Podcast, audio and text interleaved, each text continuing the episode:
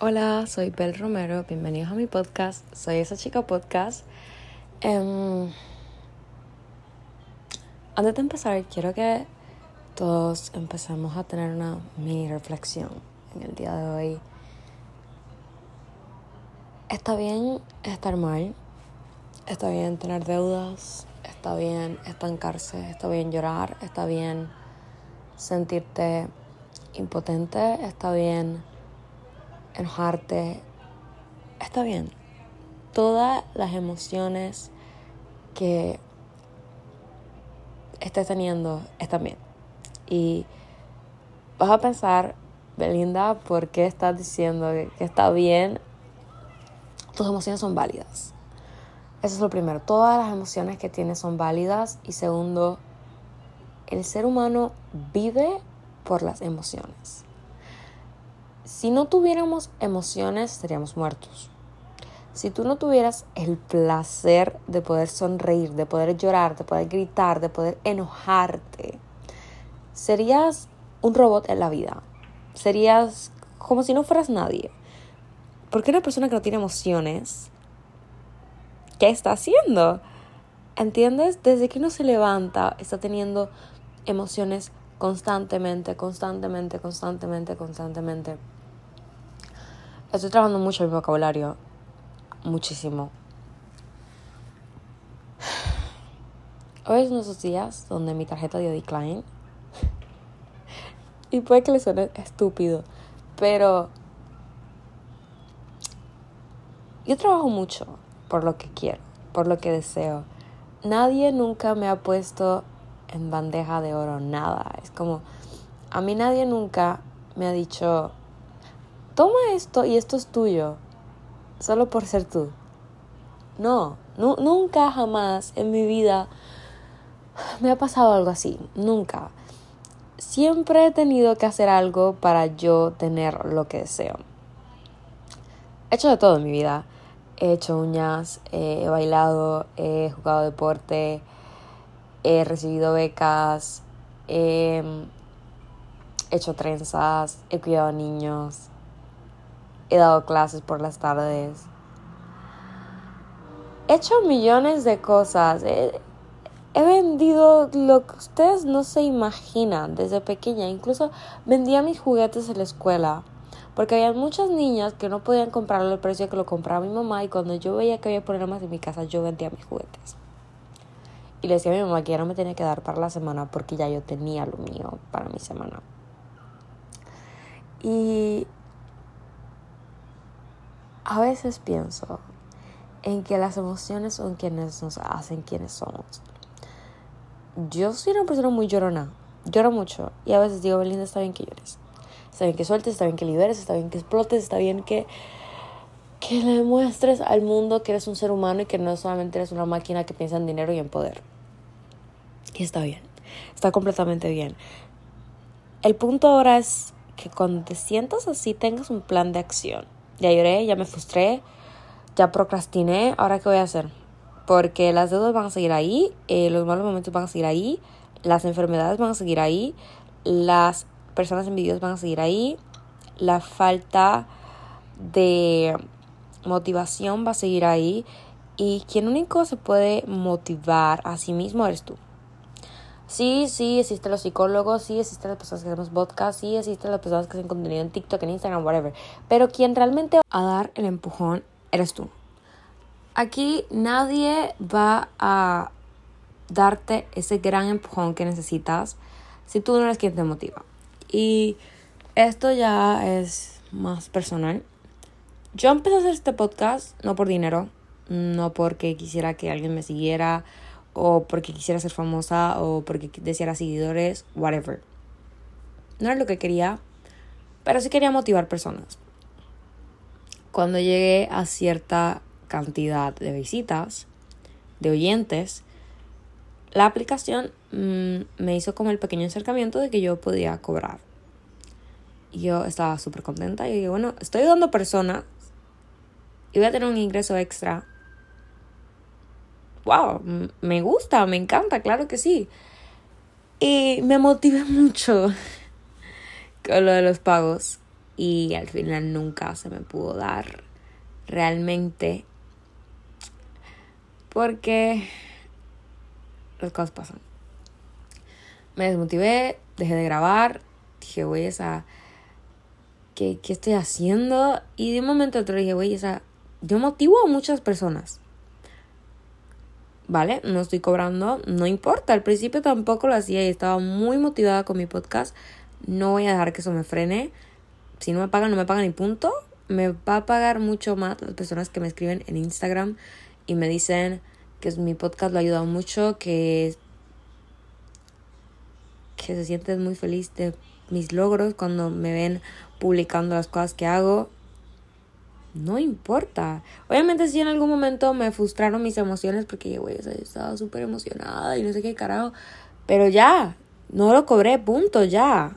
Y duré dos días un poquito bajita de, emociones. Después dejé de grabar el podcast, empecé otro podcast sobre libros y después dije, güey, no, no me motiva esto. A mí me motiva, soy esa chica.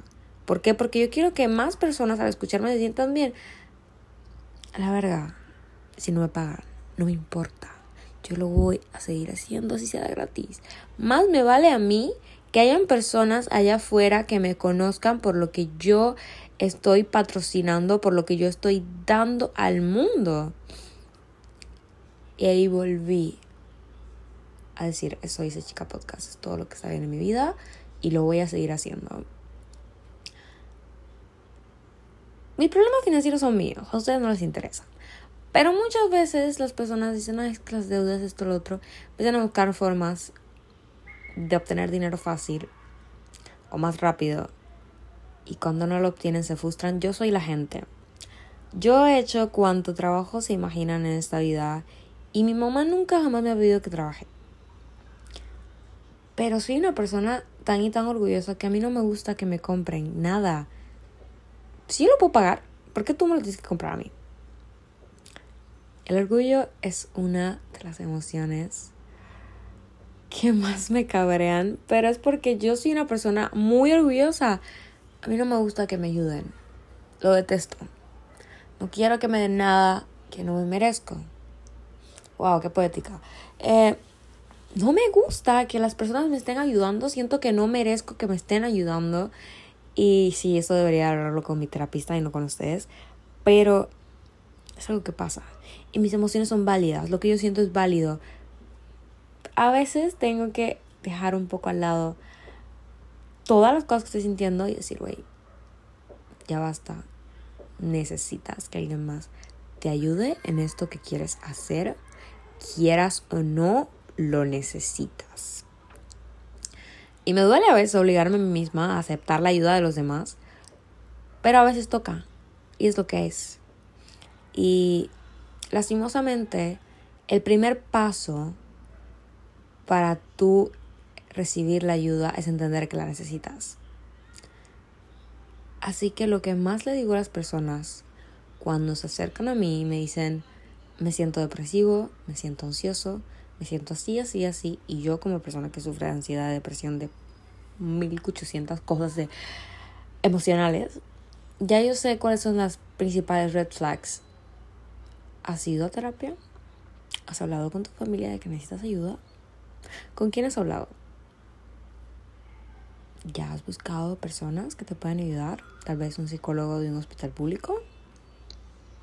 Tus emociones son válidas, pero cuando encuentras a alguien profesional que te pueda ayudar con ellas, tus emociones son aún más válidas. ¿Por qué? Porque las estás arreglando, por así decirlo, estás motivándote diariamente a que las emociones negativas no estén tan constantemente en tu vida. Yo no te voy a decir que las emociones negativas no van a estar en tu vida, porque sí van a estar. Cuando te pinchas un dedo, cuando te golpeas el dedito pequeño contra la mesa al frente de tu cama, cuando pruebas algo que está muy picante, cuando pruebas algo que está muy desabrido, cuando encuentras la desabrida de tu salón y empieza a hablarte y es como, ya sé que quieres la tarea, ¿por qué no la pides y ya? Me molesta. Pero en plan, ya, es lo que hay. Me encanta. Mi vida, mis emociones son completamente válidas. Si no te quiero pasar la tarea, no te la voy a pasar. lastimosamente. Si me encuentras de malas, ni te atrevas a pedirme la tarea porque puede que te mande muy, muy lejitos. Estar enojado de vez en cuando, yo siento que es bueno para la humanidad. First, vamos, a, vamos, vamos con los puntos. Primero, porque empiezas a pensar, oye, esto no, estoy diciendo que sobrepiense, pero a veces cuando uno está enojado, uno piensa un poquito y uno dice, ya, o sea, ¿por qué estoy realmente enojado? Hay personas, hay personas como yo que cuando nos enojamos pensamos las cosas que hemos hecho mal y nos damos cuenta de que a veces somos nosotros quienes estamos mal y no las personas a nuestro alrededor.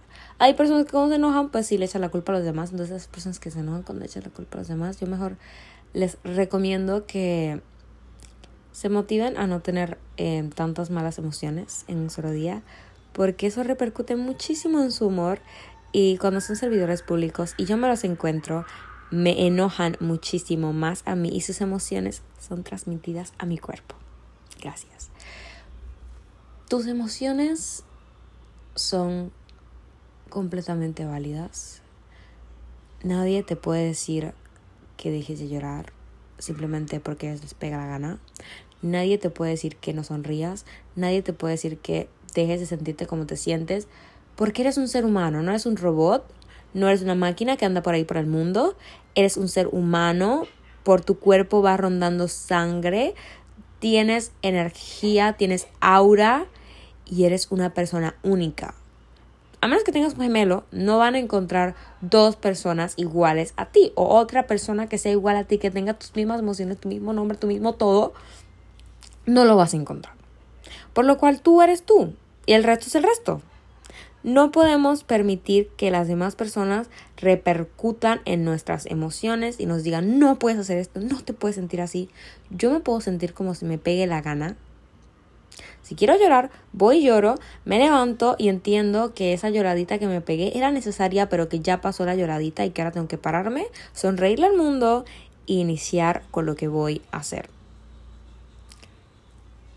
Cuando estás en la adolescencia hay muchas cosas que te hacen sentir más down, te hacen sentir más, más mal. Creo que este va a ser un episodio largo. Mi inicio en la adolescencia desde que nací no tuve infancia. Yo fui directo a lo que iba a tener. Directito a la adolescencia fui. Para mí no hubo ese momento donde la gente pasa de infancia a adolescente y dice, oh, ya, ya soy grande. No, eso no me pasó. Y mis amigas se dieron cuenta, mi familia se dio cuenta. ¿Por qué? Porque a mí nunca me dieron break de ser una niña. Mi mamá se enfermó, hubieron muchas cosas en mi casa, hubieron cambios y era como, mm, Belinda, debes crecer ahora. Ahora. No, no hay break de que, no, no hay break de que hagas, tienes que crecer ahora. Y no se lo reprocho a nadie, soy una gran mujer, soy una gran persona por todo eso. Y no es porque yo vaya por ahí diciendo, soy una gran persona, pero es lo que el mundo me dice, es lo que las personas cuando me conocen me dicen. Y sin conocerme, me lo dicen. Así que yo ya sé que lo soy. Porque a veces, aunque tú vayas por ahí diciendo, soy humilde, soy esto, soy lo otro, son las demás personas a veces las que realmente pueden darte una etiqueta de lo que eres. Y ojo, haré un episodio para hablar de esto. No crean que estoy diciendo que todo el mundo lo que dice los demás, eso es de ti. Pero hay ciertas cositas que sí, como la humildad. En fin, a lo que iba. La adolescencia no es un proceso fácil. La adolescencia llega de momento y algo que sí me pasó y que una amiga me lo dijo claramente, cuando yo estaba en la elemental o lo que se llama elemental school, um, yo jugaba con muñecas y toda la vida lo voy a decir, me encantaban. Tengo todavía una colección de muñecas Bratz en mi casa. Todavía las tengo, no juego con ellas, pero las tengo ahí en una repisa y me gusta mirarlas y a veces les cambio los atuendos porque digo, uy, ya cambió como que la, la temporada, entonces ya como que ese atuendo de, de invierno, ya en verano como que no te va. Y lo hago, y ya está, es como una pequeña terapia para mi niña interior. Pero en el momento en que yo le dije a mi mejor amiga de elemental, cuando entramos en intermedia, yo soy grande, no quiero jugar con muñecas. Para ella fue como, ¿es en serio? O sea, las dos estábamos en diferentes momentos de la preadolescencia. Yo ya era una adolescente por mis vivencias, por las cosas que me pasaban diariamente. Y ella pues apenas estaba en esa transición y fue como, ¿what? Me separé de mi mejor amiga literal. Porque yo ya tenía experiencias que ella no. Y porque era como extraño. Llegué a este punto donde a mí no me gustaba que mi mamá me regañara. Nunca me ha gustado jamás en la vida. Y cuando yo estaba en la adolescencia ya de estos 12 años, yo decía a mis amigos cuando íbamos a hacer algo malo, cuando me advertían de vamos, vamos a llegar tarde cuando salgamos de esto porque no nos va a dar tiempo algo así, decía, yo ya estoy muy grande para que mi mamá me esté regañando, así que cuando de esta hora yo me voy. Y mis amigas empezaban de que, ay, ¿cómo que estás grande? No sé qué, bla, Sí, estoy grande, no me gusta que mi mamá me regañe y mis emociones son bastante válidas. ¿Mm? Porque cuando llego a mi casa, a la que regañan es a mí. Cuando llego a mi casa, a la que le dicen, ah, ¿dónde estabas? ¿Por qué estás llegando a esta hora si yo te di esta hora? Es a mí. Mi mamá siempre estuvo ahí, me daba un horario, si es hasta las 5 para llegar a mi casa. Si a las 5 de la tarde, después de la escuela, eso yo vivía al frente de la escuela. No había razón para que yo llegara a las 5 de la tarde a mi casa, porque yo vivía al frente de la escuela. Yo tenía la marquesina de mi casa adentro de la escuela, gente. El parking de mi mamá era la escuela. Punto. O sea, yo no tenía razón para llegar tarde a la escuela porque yo me tardaba medio minuto en entrar. Y aún así me decía, tienes hasta las 5. Y yo iba, dejaba el bulto, ni le hablaba, me volvía, volvía, hacía todo lo que iba a hacer por allá. Ya a las cuatro y media yo decía, voy para mi casa. Me mudé a un condominio donde yo llegaba a las 3 de mi casa me bañaba, hacía mis cositas sin que mi mamá me lo pidiera a veces. Bajaba y subía a las 7. Mi mamá jamás tuvo problema con eso. Pero siempre le dije a mis otros amigos, a mí no me gusta que mi mamá me regañe. Y a esta hora me voy porque a esta hora es que yo tengo que estar adentro. Y habían amistades mías que estaban entrando a la preadolescencia que no entendían las cosas que yo estaba haciendo. Cuando su mamá los regañaba, venían de mí, ay, mi mamá me regañó. Y yo como, por eso yo hago estas cosas, porque a mí no me gusta que mi mamá me regañe. La adolescencia es algo muy fuerte y yo todavía no he salido de ella. No fui a la adolescente a la que le salieran acné. Nunca. A mí me salió mi primer granito en enero del 2022. Mi primer granito, le puse nombre. Le puse el nombre de una amiga. Porque era mi primer granito. Y yo, más que frustrada, estaba emocionada por eso. Porque yo todo el tiempo había pedido que me saliera por lo menos un granito para no ser tan piel perfecta. Ahora sí, como que ya le digo a mi, a mi yo del pasado, güey, ¿por qué manifestaste eso? Qué horrible. Mi adolescencia fluyó de una manera tan extraña porque siempre estuve acostumbrada a ella. Pero todavía me rodeo de jóvenes, 15, 16, 17 años, que todavía no aceptan que no son niños que su cuerpo cambia, que su vida cambia, que sus papás cambian. Y no es que tu papá fue a un lugar, le lavaron el cerebro, sino que cuando llegas a cierta edad ya tus papás no te miran como un niño y te quieren cuidar de los peligros de la calle. Y yo a veces no lo entendía, era como, mi mamá me decía, te metes a las 7 y mis amigos se metían a las 9 y era como, ¿por qué? ¿Por qué? Y entonces, porque sí, porque yo mando, porque yo lo digo. Entonces, a mí me molestaba tanto eso. Y un día le dije a mi mamá, necesito hablar contigo. Nos sentamos en la cama y yo le dije, ¿por qué haces esto y esto y esto? Y ella me dijo, estás creciendo y tú no sabes los peligros de la calle. Me dejó más confundida aún de lo que yo ya estaba, porque yo decía, es que yo los conozco si los veo diariamente. No, no conoces los peligros de la calle, no estás preparado para los peligros de la calle y no sabes de lo que estás hablando. Niña, ¿qué te pasaba? La adolescencia no es fácil todas las emociones que te están dando de un momento a otro, la calentura, las hormonas. ¿Sabes? Las risitas que te pegabas cuando hablaban de sexo en la escuela era como, yo nunca voy a hacer eso. A mí era de las que me decían, ay, cuando tengas hijos, y yo nunca voy a tener hijos, güey, yo nunca voy a tener hijos. No. A mí no me llaman la atención los hombres, no. Mírenme aquí. Esa niña que se reía en las charlas, mírenme aquí, sufriendo por un vato. Mentira, no, yo no voy a sufrir por ningún vato. Pero realmente, la adolescencia son tantos y tantos cambios. Y esperen a cuando lleguen a los 25 porque es que se les viene. Yo todavía no tengo esa edad, pero ya, ya la estoy, ya la estoy mirando. Desde ahora ya la estoy mirando y ya la puse en mi carrito de Shane. Ya soy toda una señora, ya hasta me gusta buscar cosas de limpieza en las tiendas y todo. Mis emociones cuando entré a la adolescencia cambiaron mucho me volví un poquito más sensible a todo. No me podían gritar, no me podían hablar de una formita que a mí me parecía un tonito más arriba de lo que yo soportaba porque me ponía insoportable. No me podían decir que no en mi casa porque ya para mí se me estaba acabando el mundo y así un chorri. Fue difícil, pero mi mamá lo supo tratar de una buena forma. Yo estaba yendo a psicólogo, así que yo le decía a mi psicóloga como, a mí me gustaría que usted le dijera a mi mamá que yo siento esto y esto y esto porque yo siento que yo no lo puedo hablar. Teníamos una terapia las dos en familia con la, con la psicóloga. Hablábamos de lo que sentíamos cada una y de esa forma yo curé muchas dudas que yo tenía durante mi preadolescencia y mi adolescencia con mi mamá. Como que todas esas heridas que yo tenía yo las curé en ese tiempo de terapia que tuve y todavía siento que necesito volver a ese tiempo de terapia porque me ayudó mucho a entrar a una adolescencia un poco más sana. Esto es raro, pero yo ya viví los 18.